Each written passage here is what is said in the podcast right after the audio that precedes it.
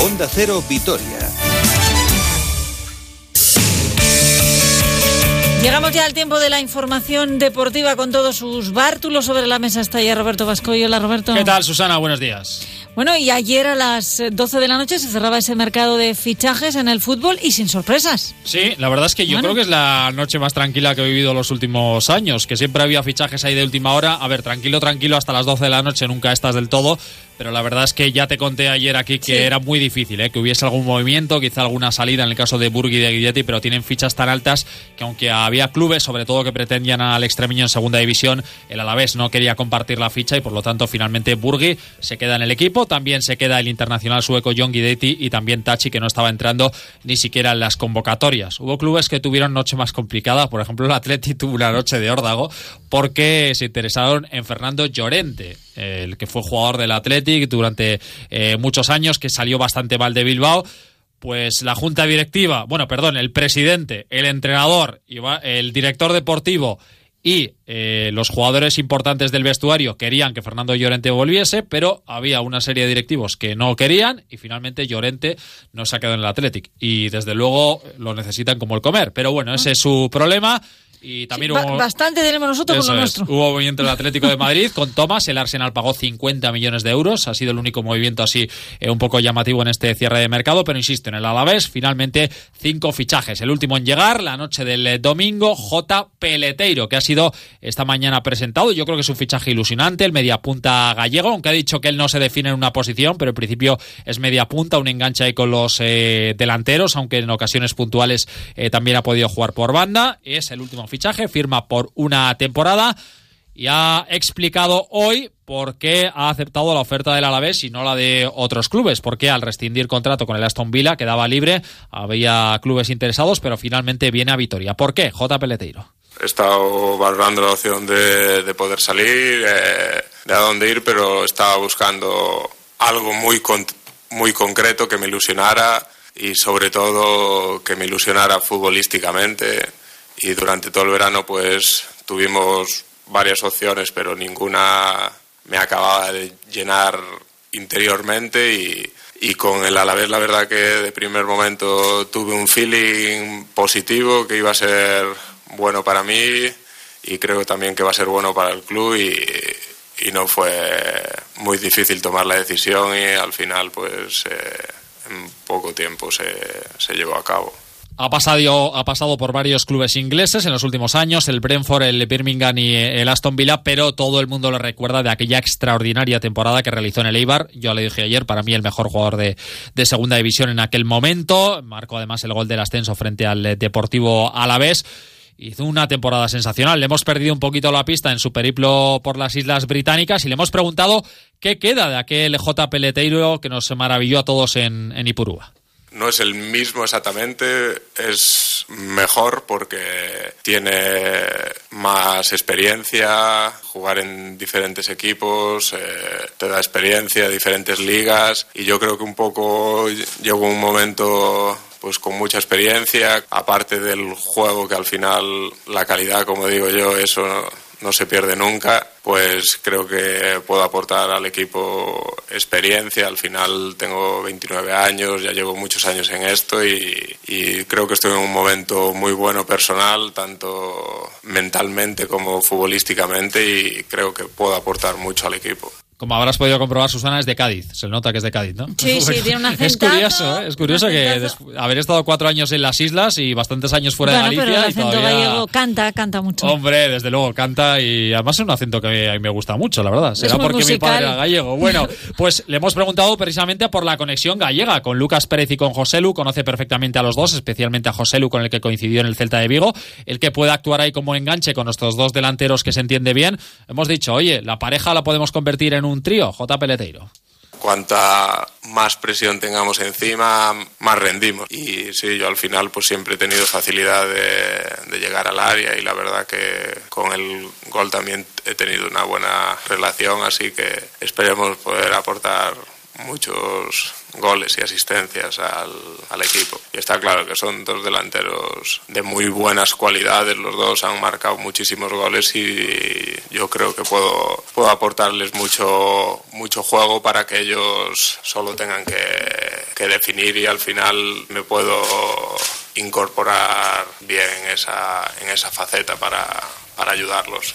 Bueno, pues en esa presentación también ha estado el director deportivo Sergio Fernández. Lo más destacado que ha dicho sin duda es que no hay margen económico para fichar en invierno salvo que haya salidas. Todo esto irá un poco luego en función de la marcha del equipo. Y se le ha preguntado que haga balance de los cinco fichajes que ha realizado J. Peleteiro, Tomás Tavares, Daverson, Bataglia y Leyen. Bueno, yo creo que dentro de la complejidad que tenía un mercado con las circunstancias económicas y sanitarias que nos ha tocado vivir, pues creo que tenemos que mostrarnos tremendamente satisfechos. Ser capaces de conseguir una, una época de dificultad jugadores como Leugen, como Bataglia, como Jota, como que regrese Daverson o obtener cesiones de, de equipos como el Benfica, creo que es para mostrarse o por lo menos estar satisfechos y contentos de la plantilla que en las circunstancias actuales hemos sido capaces de conformar. Ya te decía Susana antes que estábamos muy tranquilos ayer por la noche, pero siempre cabe la posibilidad de que un club se vea un poquito claro. desesperado, te venga con el talonario encima de la mesa, te lleve a Pacheco, a José Lu, a Lucas Pérez y te haga una avería importante. Una avería importante.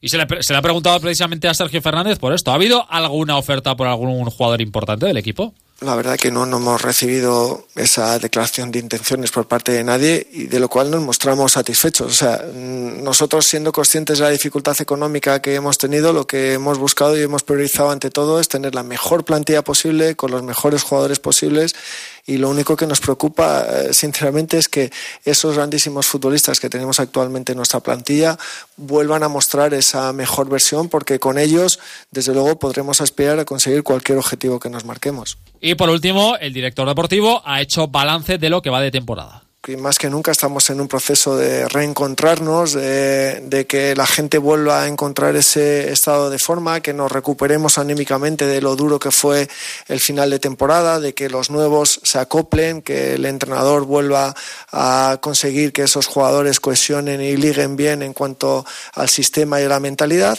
Y a partir de ahí, pues yo sí que creo que tenemos las herramientas y los mimbres suficientes para conseguir nuestros objetivos, sabiendo de la dificultad que tiene cada año la primera división, que los equipos cada año, aunque se refuercen a cuenta gotas, son más fuertes y que, por supuesto, si queremos aspirar a, a seguir permaneciendo en el privilegio de la primera división, tenemos que dar la mejor de nuestras versiones. Bueno, pues el jueves amistoso contra Osasuna no estará la guardia, tiene un esguince de grado 1-2 en el eh, tobillo tras chocar con Edgar Méndez. La verdad es que tenía una pelota importante en el eh, tobillo después de ese partido. De hecho, tuvo que ser sustituido por él y que luego marcó el gol. Y es duda para el regreso liguero frente al Elche.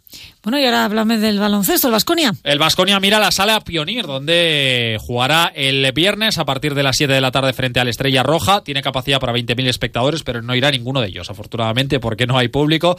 Y digo afortunadamente, bueno, desafortunadamente porque se pierde espectáculo, pero es la sala yo creo que más caliente, el pabellón más caliente de toda Europa. Pero vamos a escuchar a José Anquerejeta, que ha hablado con los compañeros de Dazón y se le ha preguntado cómo va el, eh, la búsqueda de ese fichaje, de ese jugador exterior para sustituir a Carrington. Estamos mirando en el mercado, viendo la posibilidad de contratar un 2, pero es cierto que, que no, no, hay jugadores de, de, un cierto nivel y jugadores que, que nosotros pensamos que nos puedan ayudar a ser un equipo mejor.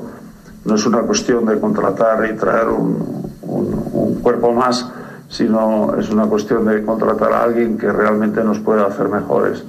El presidente vasconista también hablaba de la importancia que tiene Dusko en el, en el club. Eh, yo creo que Dusko, eh, después de muchos entrenadores que hemos tenido, es el hombre que mejor eh, concuerda con la filosofía del club y por eso lleva con nosotros, eh, como tú decías antes, está la décima temporada.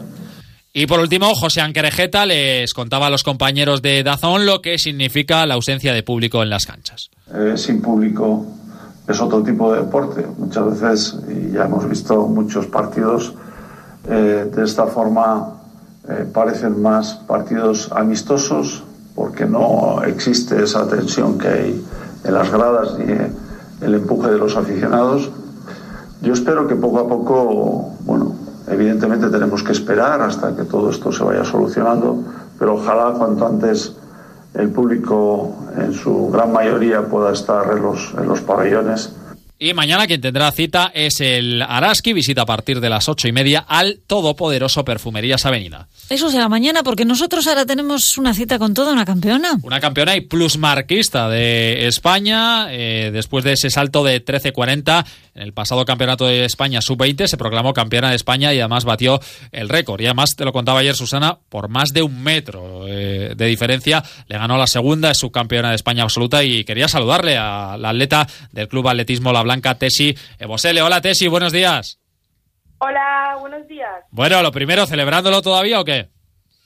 Eh, sí, bueno, un poco. Bueno, sorpresa no era, ¿no? Porque en tu categoría dominas con mucha facilidad, ¿no? Eh, sabía más o menos que el oro pues lo tenía asegurado, pero aún así nadie sabe, quién sabe lo que puede pasar. Puedes tener un mal día, hacer tres nulos, irte a casa, mil cosas. Bueno, eh, ganaste con un salto de 13.40. Hubo otro salto en el que eh, saltaste más, ¿no? Pero creo que había viento favorable y no fue válido, ¿verdad? Exactamente, sí. Bueno, ¿cómo, fue, cómo se desarrolló el campeonato? Pues la verdad es que desde el primer salto ya pues me quedé tranquila porque fue válido y encima fue por encima de los 13 metros, así me que pues aseguraba que, que estaba bien en forma y el resto de saltos pues iba un poco a ver si salía algo bonito. Oye, me dicen que Ana Peleteiro está temblando contigo, ¿eh? no sé, no hablo con ella. Oye, Tesi, ¿cuáles son tus sueños? Mis sueños. en el atletismo, me refiero. ¿En el atletismo? Sí. Pues seguir mejorando, eh, pasármelo bien y conocer a mucha gente que me aporte cosas. Te decía, te decía lo de Ana Peleteiro porque es una auténtica referencia, campeona de Europa, una de las mejores del mundo en, en esta especialidad de triple salto. Eh, ¿Te ves a ese nivel? Pues no sé, poco a poco. Creo que para eso hay que trabajar mucho y entrenar mucho y, y seguir esforzándome. Bueno, Tesi, cuéntales a nuestros oyentes tu historia. Tú naciste en Benin, ¿cuándo viniste a Vitoria? ¿Cómo ha sido tu trayectoria? Pues creo que, bueno, que eso ahora mismo no importa. Lo que importa es, pues, cómo me está, cómo me está yendo en el atletismo y cómo estoy avanzando y cómo poco a poco sigo mejorando. Sí, no, te preguntaba sobre todo porque eh, creo que al principio esto del deporte no se te daba muy bien y te apuntaste al atletismo porque y empezaste a destacar en, en esta disciplina, ¿no? Sí, he hecho, he probado varios deportes antes, pero con el que me he quedado ha sido atletismo. Ajá. Bueno, ¿cuáles son tus próximas citas? Pues ahora mi próxima cita es descansar y luego ponerme con la pretemporada. Y ya se verá lo que pasa el año que viene. Bueno, Tesi, pues que nos sigas dando alegrías con eh, esos campeonatos, con esas marcas que sigues realizando. Gracias. Muchísimas gracias. Bueno, pues en eh, ciclismo te cuento que se está disputando la cuarta etapa del Giro de Italia, Catania, Villafranca, Tirreno, que Pello Bilbao, el de Garnica, es tercero en la clasificación general a 37 segundos del líder de Joao Almeida, segundo es el ecuatoriano Jonathan eh, Caicedo y que eh, no va a haber público en las etapas de la Vuelta al País Vasco, que, perdón, de la Vuelta a España que pasan por territorio vasco, entre ellos la subida a Orduña y que en pelota mañana tenemos eh, o hay una reunión entre Baico Pilota, la empresa, y el, la patronal, los jugadores, para ver si desconvocan o no la huelga y ver en qué queda ese partido de semifinales, donde se tiene que decidir la otra pareja finalista entre Aguirre y Lasso contra Ezcurdia y Martija. Gracias, Roberto. Mañana me lo cuentas. Hasta mañana. Gracias a ustedes también por acompañarnos. Que pasen la mejor tarde de martes posible y cuídense mucho. Hasta mañana. Un beso.